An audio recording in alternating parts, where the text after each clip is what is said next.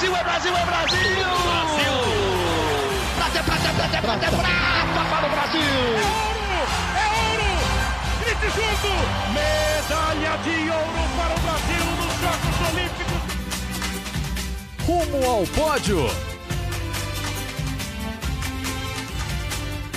Saudações olímpicas e paralímpicas! Este é o Rumo ao Pódio, podcast de esportes olímpicos e paralímpicos da Globo. Eu sou o Marcel Merguiz e comigo, mas na casa dele, Guilherme Costa. Fala Gui, tudo bom? Fala Marcel, bom dia, boa tarde, boa noite para todo mundo ligado no Rumo ao Pódio.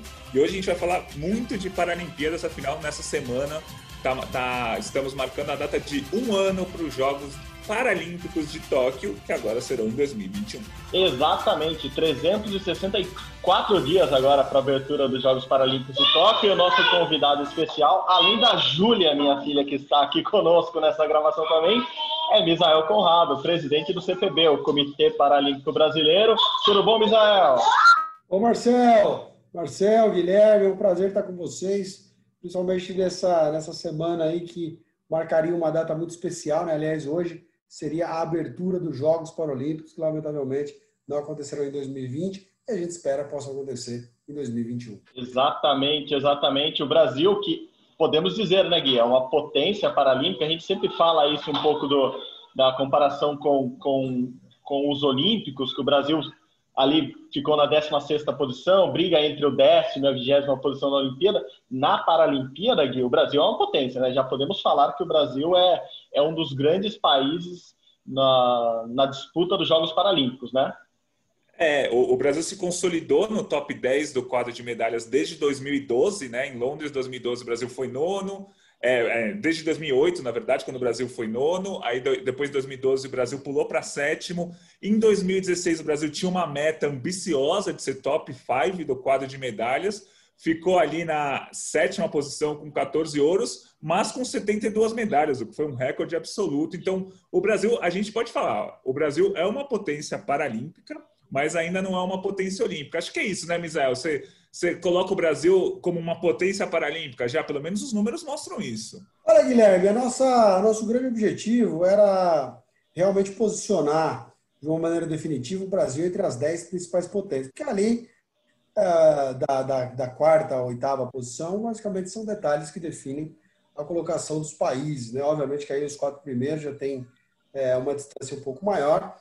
E acredito que o Brasil realmente tenha conseguido esse objetivo, já que nas três últimas edições de jogos nós tivemos ali é, entre, entre os 10, né? Como você falou, a meta era é, de ficar em quinto lugar no Rio de Janeiro. Lamentavelmente, isso não aconteceu, a gente não conseguiu atingir essa meta. E, obviamente, que estabelecer o quinto lugar é, foi uma lição para a gente. No esporte é muito difícil você precisar a colocação que você vai ficar, até porque, da mesma maneira que você está trabalhando para obter um bom resultado, os seus adversários também estão. O que, obviamente, você precisa é, trabalhar é meta qualitativo e quantitativo, considerando a quantidade de medalhas, porque você não tem como absolutamente é, é, é estabelecer aí as medalhas dos seus adversários. Então, essa foi para a gente uma, um aprendizado, né? E o que fica aqui, é, nós não realmente cumprimos a meta nos Jogos do Rio, e, não obstante, o Brasil realmente tenha tido uma participação muito boa, como você disse, recorde absoluto com as 72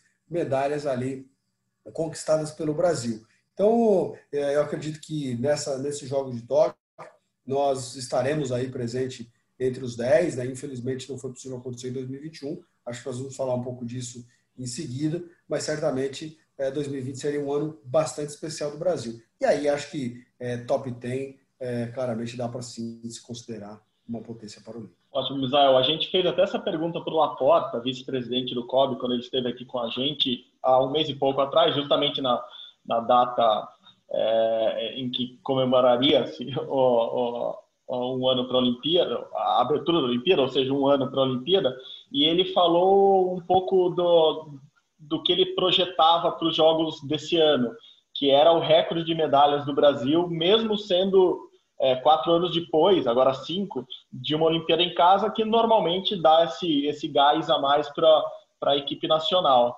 que está disputando em casa. É, no caso do, do Comitê Paralímpico, a ideia para Tóquio também era melhorar o desempenho em relação ao 2016, ou isso é muito difícil comparando uma Olimpíada em casa com uma Olimpíada fora e toda a dificuldade que teria em Tóquio? Como vocês planejavam isso, não se comparando aos outros, mas tendo ideia dentro do próprio comitê, era uma subida no quadro de medalhas, uma subida no número de medalhas, pelo menos? Ah, Marcelo, é bastante confortável, né? Dizer depois que os jogos não aconteceram. Mas quando nós formulamos o nosso plano estratégico lá em 2017, aliás, esse documento é público, a gente imaginava é, ter um número de medalhas parecido com o que a gente teve no Rio, entre 60 e 75 medalhas, então ali próximo, mas a nossa expectativa era qualificar essas medalhas, foram 14 de ouro, como bem é, disse o Gui, realmente 14 de ouro que nós conquistamos no Rio, e a ideia era realmente aumentar o número de medalhas de ouro e, consequentemente, melhorar a posição do Brasil no quadro de medalhas. Trabalhamos por isso ao longo do ciclo e o ano de 2019 foi um ano que fez com que a gente criasse uma expectativa é, grande para os Jogos. Por quê? Porque os mundiais que antecedem os Jogos Paralímpicos, eles é, retratam, basicamente, o que acontece na Paralimpíada. E o nosso ano de 2019, ele foi um ano muito especial.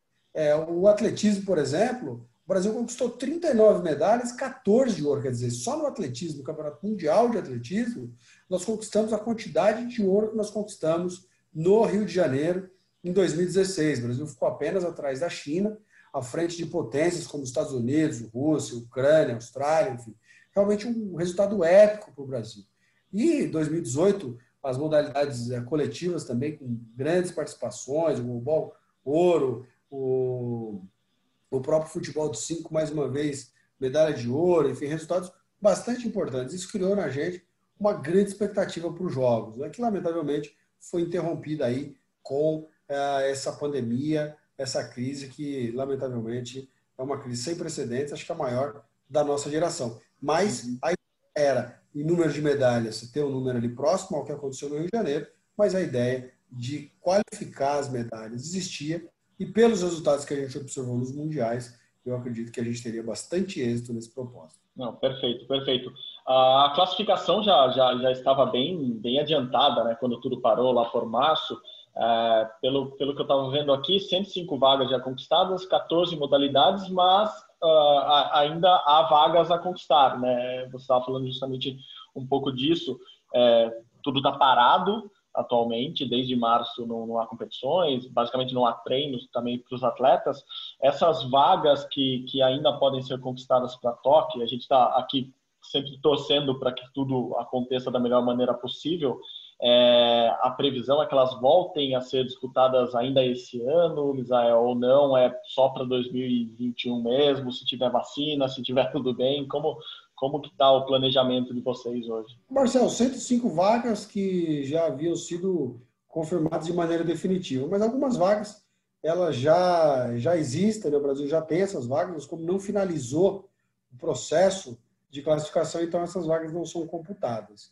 Com relação aos eventos, Marcelo, eu, eu tenho uma posição é, bastante clara com relação a isso, e obviamente pode ser que eu me engane, e até torço para que isso aconteça, mas eu não acredito, pelo menos aqui no Brasil, que a gente tenha competição esse ano. Aliás, com relação aos jogos, eu não acredito que a gente tenha os Jogos 2021 se nós não tivermos uma vacina aprovada até o mês de dezembro. Porque, óbvio, você tem o processo de aprovação das vacinas e depois você tem é, o processo aí de produção dessa vacina e distribuição. 7 bilhões de pessoas no mundo. Então, é, não é fácil, não é uma logística simples. Se é, a, gente, a gente for observar nos artigos aí que, que são veiculados diariamente pelos jornais, os Estados Unidos já compraram umas 400 milhões de vacina aí de diferentes laboratórios, a Grã-Bretanha também. Então, esses países, Estados Unidos, Canadá, Austrália, Europa, provavelmente terão acesso rápido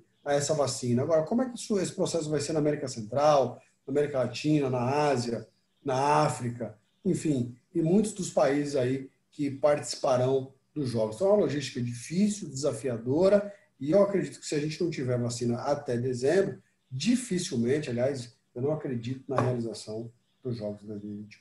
E, mas, é, Misael, a gente fala muito aqui no podcast sobre os esportes olímpicos, né? E a, a gente fala da vacina, mas a gente já está vendo os esportes olímpicos voltando. A gente já está com é, campeonatos de atletismo, de natação, é, de ciclismo, várias modalidades já voltaram, muitas outras ainda vão voltar esse ano. Eu queria que você falasse um pouquinho das dificuldades do esporte paralímpico por ter mais atletas em grupo de risco, por ser mais difícil criar, imagino, uma bolha para você organizar um campeonato de atletismo paralímpico, de natação paralímpico. É, quais são essas dificuldades que o esporte paralímpico tem, além das que a gente já conhece do esporte olímpico no meio dessa pandemia? O Gui, antes de propriamente falar das especificidades do esporte paralímpico, é, eu quero, quero falar da, da, da, das realizações desses eventos olímpicos. Se você observar, todos eles são com um grupo restrito de pessoas. É, são eventos sem público. Uma Olimpíada tem um, um, uma população aí próxima de 10 mil pessoas, a Paralimpíada perto de 5 mil pessoas. Então, é muito diferente você realizar é, um campeonato de atletismo com um número reduzido do que você realizar uma Paralimpíada com várias nações com estágios diferentes é, dentro da pandemia um país saindo, o outro entrando, um aumentando o número de casos, o outro já ali erradicando é, os casos. Quer dizer, é muito mais complexo do que você realizar um campeonato de atletismo com a população do mesmo local, onde a pandemia está exatamente na mesma condição e com um número aí ah, restrito de pessoas, né? como o vôlei de praia, como vários outros esportes. Então, além disso, porque eu não acredito sequer na realização da Olimpíada sem a vacina, além disso, existem alguns ingredientes com relação ao esporte paralímpico que diferencia e torna ainda mais complexo do que acontece com o esporte olímpico, que é exatamente é, muitos dos atletas paralímpicos é, fazem parte do grupo de risco, né? O da LED de bocha mesmo, hoje no Arena, é, o Marcelo Barreto é, falava da bocha é, boa parte do, do, do Arena, do, do, Redação Sport TV, que o Barreto falava exatamente da, da bocha, né, onde 80% dos atletas têm uma condição exatamente que faz com que essas pessoas integrem o grupo de risco, que é uma lesão ali na sexta vértebra torácica que compromete é, o sistema respiratório desses atletas. Então, realmente é ainda mais complicado e ainda mais difícil que a gente, de fato, tenha os jogos realizados em agosto é, de 2021.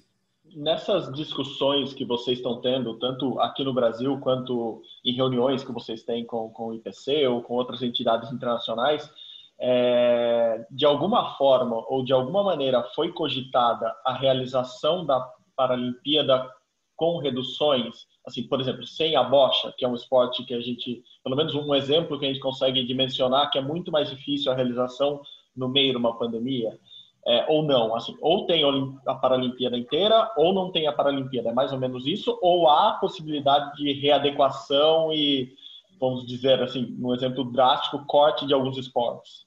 Olha, Marcel, a gente, essa discussão é muito restrita ao COI, né? Aos membros COI, ao board do COI, a gente não tem muito acesso. Mas o que a gente tem ouvido, e o Andrew disse isso já em, nos últimos posicionamentos dele é, para a própria imprensa, dizendo que não haveria redução. Ou a Paralimpíada acontece ou não acontece.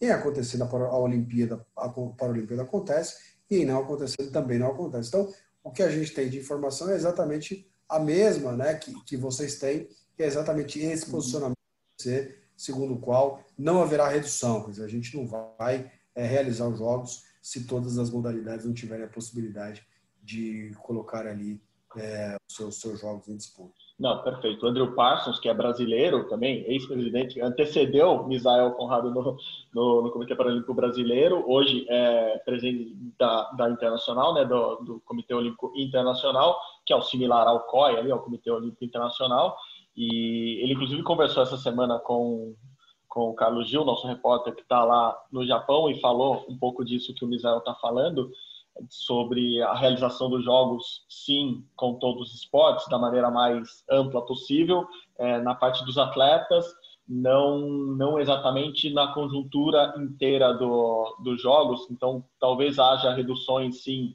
em outras partes, é, público, talvez, é, talvez imprensa, talvez a parte logística toda, talvez voluntários, enfim, há uma possível readequação, é, mas não no número de atletas. Vamos até ouvir rapidinho, a gente coloca aqui o, o, o áudio do, do Andrew falando com, com o Carlos Júlio.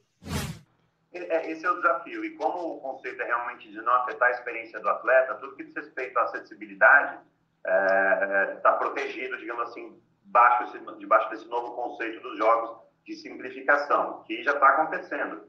Nas nossas reuniões, esse conceito, a gente já está concordando ou debatendo essas oportunidades que foram identificadas de diminuição do, da, da, digamos assim, da sofisticação de algumas a, a, operações, mas exatamente isso, é não tocar o atleta, não diminuir nada na experiência do atleta. É, eu tenho dito, alguém me perguntou uma vez, os atletas têm que se preocupar com isso? Eu falei, os atletas não. Todo o restante das pessoas tem, porque isso vai acontecer. Então, vai afetar o transporte de todo mundo, vai afetar a, a experiência de todo mundo nos jogos, a, as operações vão ser simplificadas, Agora, eu acho que isso é, é, é muito importante para o futuro. Eu acho que esse exercício de diminuir a, a, a complexidade, a sofisticação dos jogos, é, por causa da pandemia, vai nos ajudar para Paris, vai nos ajudar para Los Angeles, porque os jogos têm que custar menos. Os jogos têm que ter um impacto nesse aspecto menor em, em qualquer cidade, independentemente de pandemia. É, nesse áudio ele, ele fala algo que a gente está começando a escutar, né, Gui, da redução como um todo da Olimpíada, principalmente não para criar uma bolha, não necessariamente criar uma bolha lá, mas ter mais controle de quantas pessoas vão ao Japão, vão a Tóquio, né? É, acho que isso que o Misael está falando tem, tem, tem tudo a ver, assim, porque tem lá os 10 mil atletas, os 5 mil na Paralimpíada, mas é, tem, tem muita gente, tem turista, tem gente que vai para passar férias no Japão e acaba emendando um jogo ou outro e assiste, e daí às vezes fica na Olimpíada e na Paralimpíada, por essa diferença de, de duas, três semanas entre um evento e outro. Então, o que a gente está vendo, né, Gui, é um pouco dessa, dessa redução é, macro da Olimpíada, e, e, era algo já que está lá na, na carta é, 2020 que, que, o COI, que o COI fez, de redução mesmo da, da dos jogos futuramente para as cidades se adequarem. Né? As, as Olimpíadas e as Paralimpíadas ficaram muito caras nos últimos anos, né, Gui? É, exatamente. E o, o comitê organizador fez uma série de mais de 200 itens que eles querem reduzir, tanto para as Olimpíadas como para as Olimpíadas. Claro que, como o Michel disse, não, são, não é reduzir atletas, não é tirar o, uma modalidade, mas é reduzir o tamanho. Inclusive, é, outro dia o Carlos Gil falou no próprio Redação Sport TV que há grande possibilidade de reduzir o número de jornalistas, mas não o número de atletas. Então, existe uma redução é, de custos, uma redução do tamanho dessa megalomania que é a Paralimpíada e a, e a Olimpíada, e os comitês organizadores estão tentando fazer é, essa, essa, redução, essa redução, fazer uma, uma cerimônia de abertura e de encerramento um pouco menores, é, ter menos é, ter menos coisas chiques, assim, menos luxo e mais proatividade, mais coisas do dia a dia mesmo para essas Olimpíadas acontecerem. E acho importante essa fala do, do Misael, que é, na opinião dele, não vai ter Paralimpíada nem Olimpíada se a gente não tiver a, a vacina já distribuída, né? não só a vacina aprovada, como a vacina distribuída. Misael, quando você fala isso, é uma opinião é, sua, né? Você como pessoa tão ligada ao esporte paralímpico, ou é uma informação que você tem lá de dentro, ou do IPC, ou do, do, com as pessoas que você conversa diariamente lá do exterior? Não, Gui, essa é uma opinião que a gente tem já, já há algum tempo, né? É, mesmo antes do, do, do, adiamento, a gente entendia que, a, que, a, que não poderia ser realizado esse ano. E com a evolução da pandemia, é, isso é uma posição minha, mas eu já tenho lido Ontem mesmo teve a publicação de uma, de uma entrevista no, no Insider Games de um especialista lá da cidade de Hamamatsu, inclusive, onde o Brasil vai fazer a sua última fase de aclimatação, sua fase de treinamento, espero eu, é, no final de julho, início de agosto do ano que vem. E ele dizia exatamente isso, que sem a vacina não há como é, a, gente, a gente ter os jogos realizados o ano que vem. Até porque é, o, a falta de horizonte é a única coisa que a gente tem hoje. Quer dizer, a pandemia ela vai, ela vai é, cada hora é, dando algumas respostas, mas criando muitas outras indagações.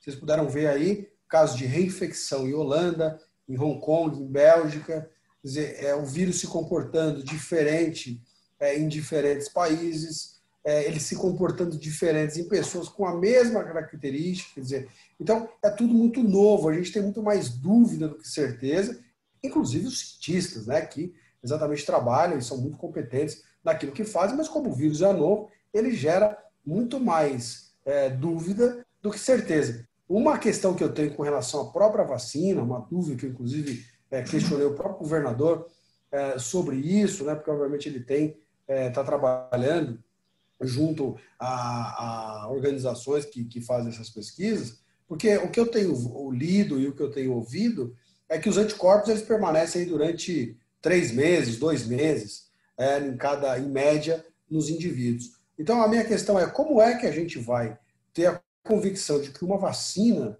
pode ser uma vacina aí que, que possa gerar anticorpos por 12 meses, se os testes aí da terceira fase eles vão de julho a setembro. Quer dizer, é uma dúvida que eu, como leigo, aí, sem, não sou médico, não sou epidemiologista, enfim, não, não entendo absolutamente nada disso, mas pensando de uma maneira racional, imaginando é essa forma de pensar razoável, eu me questiono. Quer dizer, se você testou durante três meses, a resposta que você, na minha visão, tá? De repente, alguém pode esclarecer para a gente aqui e demonstrar que, que, que eu estou completamente errado. Mas eu acho que o máximo que dá para concluir se você testar a, Marcel, a, vacina no Marcel, por exemplo, durante três meses, é que os anticorpos eles permanecem é, durante três meses ou não é, no organismo do Marcel. Então, enfim, são assim várias dúvidas, como eu disse, acho que muito mais dúvidas que certeza nesse processo todo. É por isso que é, não dá para prever como é que essa pandemia estará o ano que vem nos diferentes países. A única coisa que a gente, que a gente sabe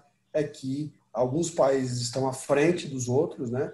É, tanto na catástrofe como depois na recuperação. É, vocês lembram da Itália? O Brasil estava tranquilo, primeiro a China, depois a Itália, agora veio para cá, agora lá abre, quer dizer, falava-se segunda onda, é, mas ninguém sabe se, se vai acontecer.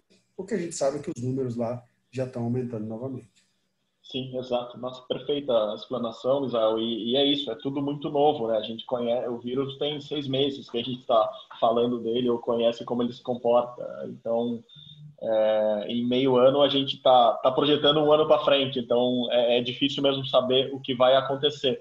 Mas o que dá para saber hoje em relação à preparação, é, o Centro Paralímpico Brasileiro, que a gente já reforçou aqui várias vezes, né, Gui? É provavelmente o melhor legado da Rio 2016, o maior, o principal legado que ficou da Rio 2016 para todo mundo. Ele, ele reabriu, mas ele reabriu com muitas restrições, né? apenas três esportes estão treinando atualmente lá: atletismo, natação e tênis de mesa. É, são poucos atletas também, se eu não me engano, 40 e poucos atletas ainda no centro que, que abrigaria facilmente 10 vezes esse, esse, esse número de atletas. É, e daí a gente começa a ver, e no esporte olímpico a gente também viu isso, é, Austrália e Nova Zelândia voltaram a treinar, muitos países da Europa nem pararam de treinar, russos que se trancaram em algum lugar estão treinando, alemães que estão treinando, é, como que no, no, no, mundo paralímpico vocês estão vendo é, essa comparação mesmo, a atual fase de treinamento no Brasil com a atual fase de treinamento contra as principais concorrentes de vocês? Olha, pensando nessa questão hoje, Marcel, realmente o prejuízo para os nossos atletas é muito grande.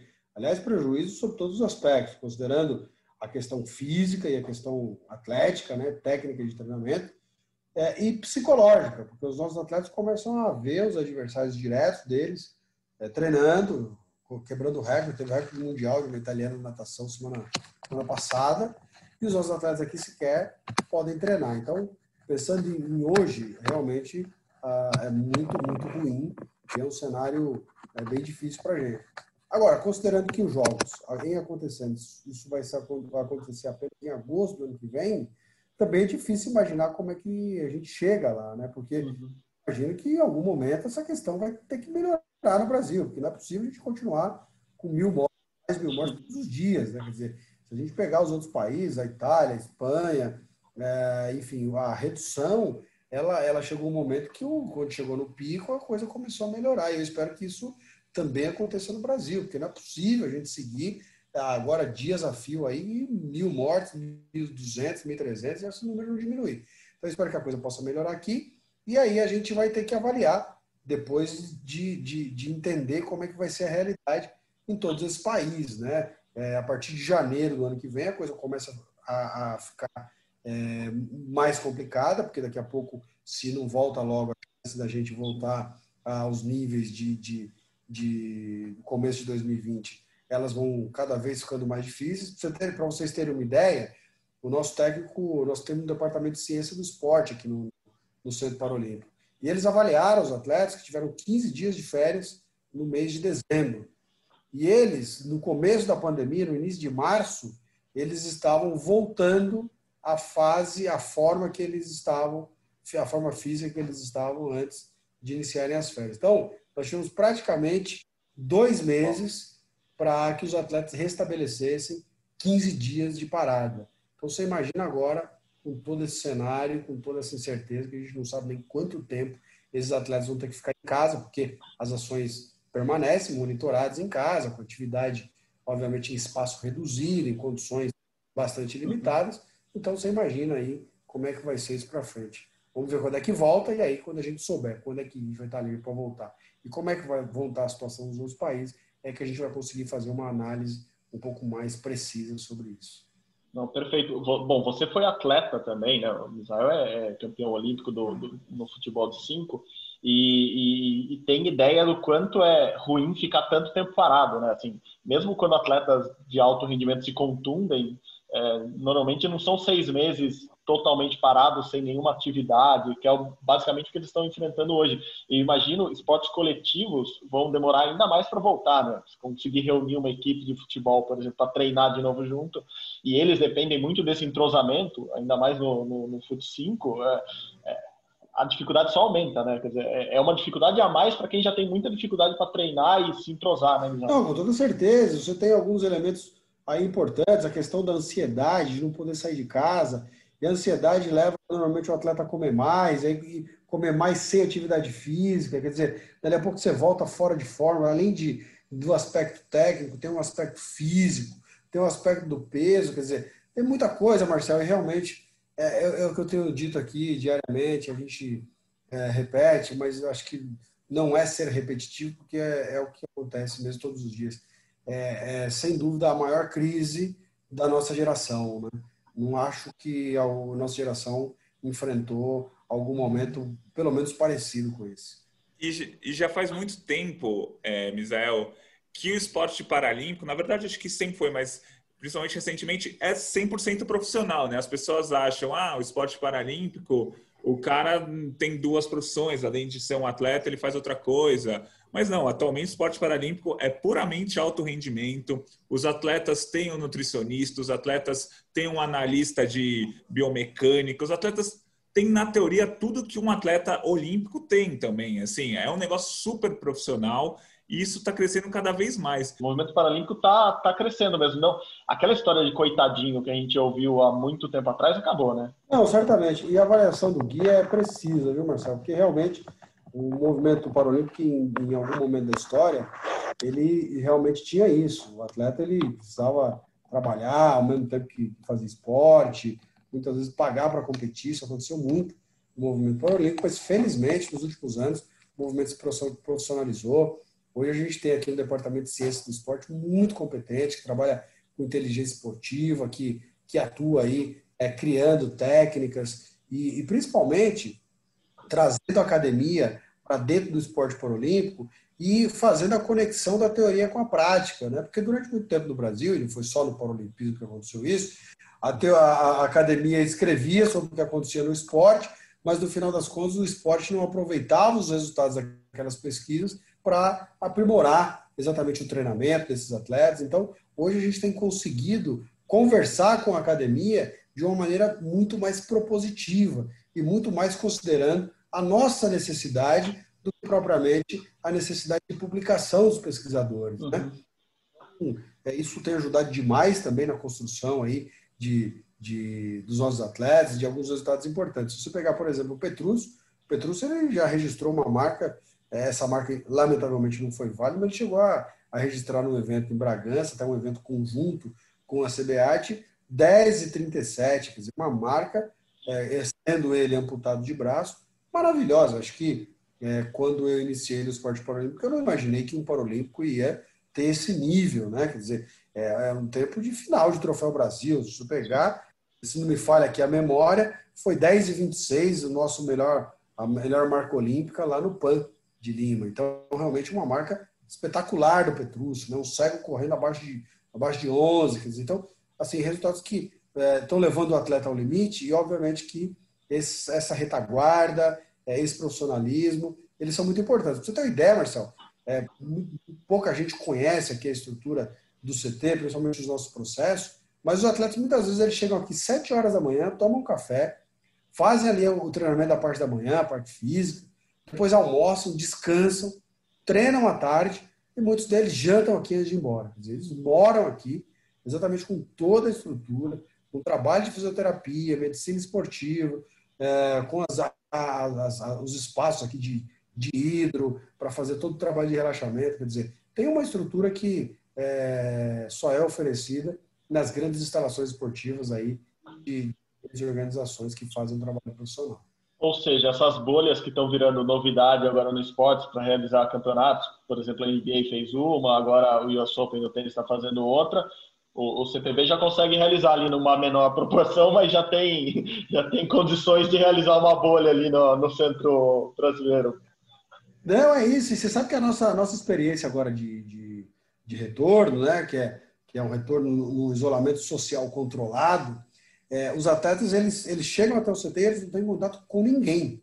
Eles chegam, passam ali pela sanitização, é, estacionam ali o carro próximo da pista de atletismo, treinam, o técnico fica com uma certa distância, é, ali orienta, exceto o cego que tem que ter um guia, né, então isso não tem jeito, mas os demais atletas não têm contato com ninguém, terminou o treino, vai embora e, e o protocolo estabelece que ele tem que ser é, CT casa. Então, praticamente, é uma, uma um nível de segurança absurdo. Né? Boa. Israel, última, para encerrar, eu, a gente noticiou no, no GE essa semana a, a eleição, o CPB antecipou a eleição que seria só o ano que vem para esse ano, justamente para não ter qualquer entrave é, no, no ano que vem. É, mas você é candidato à reeleição? Marcelo, é, a gente está tá discutindo internamente aqui, é, a inscrição da chapa é até o dia 15 de outubro, né? E, aliás, foi uma mudança que gerou uma certa polêmica, né? Que o pessoal, como é que vai diminuir o mandato? Porque a gente reduziu. É, agora a eleição será sempre em novembro, era em março, e isso gerava um problema para a gente, porque o, presidente que assumia, ele tinha que prestar conta três meses é, de, de mandato do antecessor. E principalmente, porque era em março, depois dos Jogos. Então, quem começa o planejamento é um presidente e o outro vai ter que assumir, perde três meses ali, que são três meses fundamentais para esse planejamento do ciclo seguinte. Então, a gente antecipou a eleição para novembro, você tem um mês que dá ali, um mês, um mês e meio para fazer a transição, que o, o, próximo presidente já consegue, né?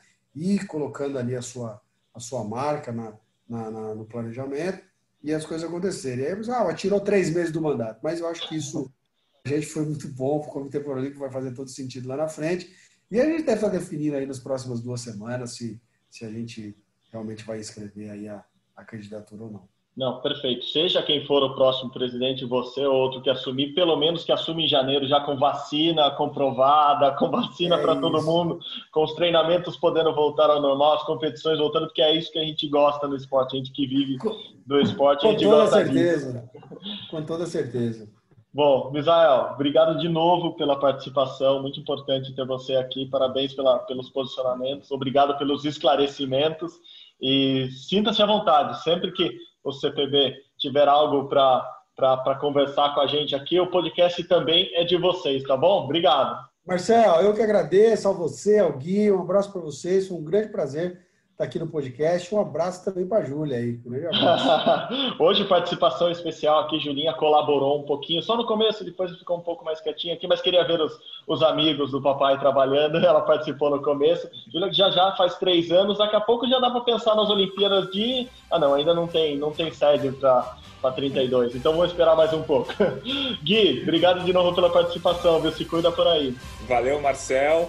Valeu, Misael. Sempre um prazer fazer o podcast com vocês. A gente lembra sempre, o Brasil é uma potência paralímpica atualmente. Ainda não chegou lá na Olimpíada, mas é uma potência paralímpica. Valeu, meus amigos. Boa, boa, boa. Bom, obrigado a todos. Isso aqui é o, o podcast Rumo ao Pódio, podcast de esportes olímpicos e paralímpicos da Globo. Eu sou Marcelo Medina, estou aqui na minha casa hoje com Guilherme Costa e Misael Conrado. Obrigado a todos. A edição é de Leonardo Bianchi e Rafael Bianco, a coordenação de Rafael Barros e a gerência de André Amaral. Você encontra o nosso podcast lá na página do GE ou nos agregadores de podcast, como o Spotify, o Google Podcast e o Apple Podcast. Muito obrigado a todos, valeu pela companhia, saudações olímpicas e paralímpicas. Tchau, tchau!